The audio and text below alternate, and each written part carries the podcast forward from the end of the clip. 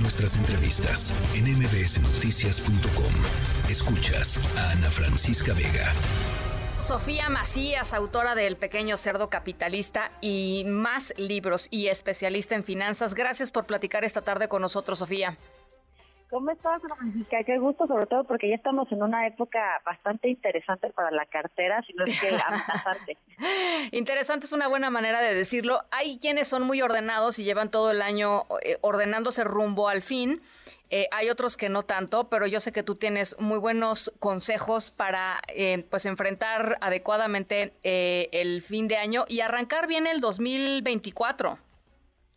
Sí, porque bueno, nos quejamos siempre de la cuesta de enero en enero, pero no se genera por, ahora sí que de forma espontánea, la vamos gestando. Yo creo que es como el, Hidalgo Rey es lo que realmente la causa, porque empezamos en septiembre, luego ahorita justo viene la temporada de gastos de, bueno, todas las ofertas de fin de año y las festividades, que por ahí justo cuando me platicaron que de, este tema, estaba buscando información y un, eh, un, un investigador de, la UNAM que se llama Javier Fonseca Corona hizo un estudio sobre festividades mexicanas y encontró un dato súper interesante y es que los, los mexicanos gastamos alrededor del 18.24% de nuestros ingresos anuales en los diferentes tipos de fiestas del año. Ándale. Que es una muy buena lana. No quiere decir que no tengamos que, celebrar en el, el, fin de año o que ya nos vamos a volver unos aburridos para toda la vida y que las finanzas sanas tienen que ser una aburrición pero creo que si empezamos a planear, pues, a lo mejor lo podemos bajar un poquito a este gasto para poderlo destinar a, metas que se nos antojan también mucho y que no siempre podemos cumplir. Entonces, por acá, eh, el primero de los consejos, pues obviamente vamos por el primer reto de fin de año, que es sobrevivir la temporada de, rebajas. En, noviembre viene el Buen Fin, después empieza el, el famoso Black Friday y ahí Cyber Monday también ya empezaron desde octubre y, siguen las ventas nocturnas, eh, diferentes tipos de rebajas. Entonces, por ahí, justo específicamente para la temporada de, baratas, si te parece, Ana Francisca, les traía por ahí seis consejitos muy específicos para esto y ahorita nos vamos con los siguientes échale, temas de año. échale, échale, sí. El primero es evitar ir de turistas a ver qué se nos pega. realmente hay que preguntar en hay que preguntarnos si, si tenemos algo que comprar, si no, hay que evitar tiendas, centros comerciales y ya más moderno también el asunto, tratar de cerrar todas las aplicaciones, eh, borrar las cookies, porque pues ya la tentación también ya es muchísimo online, ¿no? La segunda es que no hay que confundir ahorro con gasto con descuento, porque si compramos algo que no habíamos planeado porque tiene el 30 o el 15% de descuento, no estamos ahorrando, sino eh, simplemente, claro, gastando con descuento importantísimo hay que preguntarnos, ¿lo quiero o lo necesito antes de comprarlo? Porque pasa algo y es que si comprar nos hace sentir más felices, de nuestro cerebro se destapa dopamina, pero esa dopamina solamente dura 48 horas, entonces ni el tiempo que te dio de arrumbar lo que compraste, así que realmente así esta pregunta. Yo lo que hago mucho es que cuando veo cosas que me gustan en línea, de pronto las mando a una lista de deseos y pues solo si realmente me gusta sé que eventualmente regresaré a buscarlas, si no la verdad queda ahí como, ah, qué bonito. Sí. Eh, si pueden, de una vez pónganse a comparar los precios ahorita, si ya lo, si ya tienen algo en mente desde hace unos meses, pues tienen la idea mejor. Y pues hay que empezar a, comparar, sobre todo porque de pronto, nada más por un cambio de comercio, a veces hay ciertas tiendas departamentales que son más caras que en línea, hay cosas que en línea por, por la cantidad de que te lo mandan a tu casa, te incluye el envío, realmente es más caro que en otros lugares, así que sí hay que salirnos de los comercios normales, checar precios y borrar las cookies porque si no te andan persiguiendo. Con las tarjetas, cuidado, paguen lo más pronto posible porque si te interesa, se te permite, pues obviamente lo que ibas a pagar en tres meses, a lo mejor ya le tronaste el, el 10% de descuento. Y también con los meses de intereses tengamos cuidado con que no sean periodos mayores al, al periodo completo. Si alguien va a aprovechar ahorita para los gastos de, para hacer algún regalo de fin de año.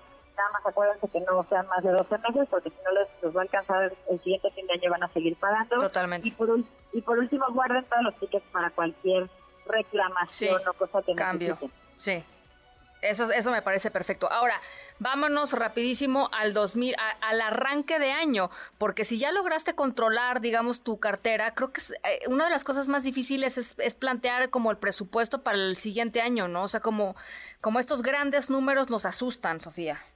Pues yo creo que ni los hacemos, ahí hay, hay una proporción muy pequeña de gente que realmente registra sus gastos y que hace presupuestos. Todos los años Esperemos que el próximo ya esté un poquito más controlado porque tenemos dos de mucha inflación. Van subiendo las cosas, entonces sí hay que prever que, que a lo mejor muchos de los insumos van a tener un precio más alto y por eso hay que empezar eh, previendo de una vez este tipo de incrementos.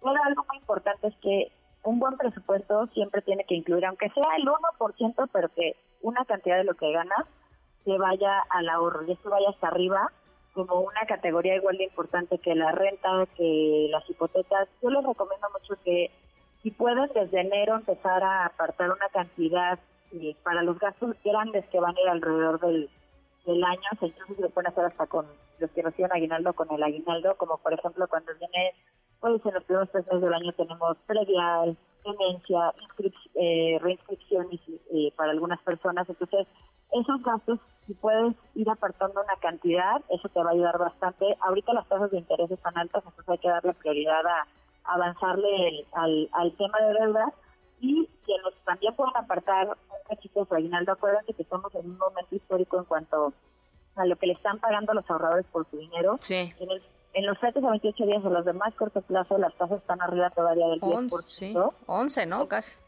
Sí, sí, entonces realmente, como sí se prevé que el próximo año vayan a empezar a bajar, pues se puede aprovechar para de una vez invertir. Acuérdense que en plataformas justo como nosotros directos pues no les cobran comisiones o si lo quieren hacer una casa de bolsa en o incluso muchos eh, bancos en esta temporada están empezando a sacar buenas eh, promociones, solo que ahí tienen que checar que eh, cuál es realmente el, la ganancia anual total, porque eso ya les dice cuánto les pagan quitándole comisiones a, lo que están anunciando. Entonces, sé que en eso también está interesante la parte de las de algunas nuevas que están ofreciendo cuentas y bancarias a la lista o más bien que tienen intereses. Entonces, esas pueden ser opciones para que el próximo año no acabemos en la ruina como todos los años.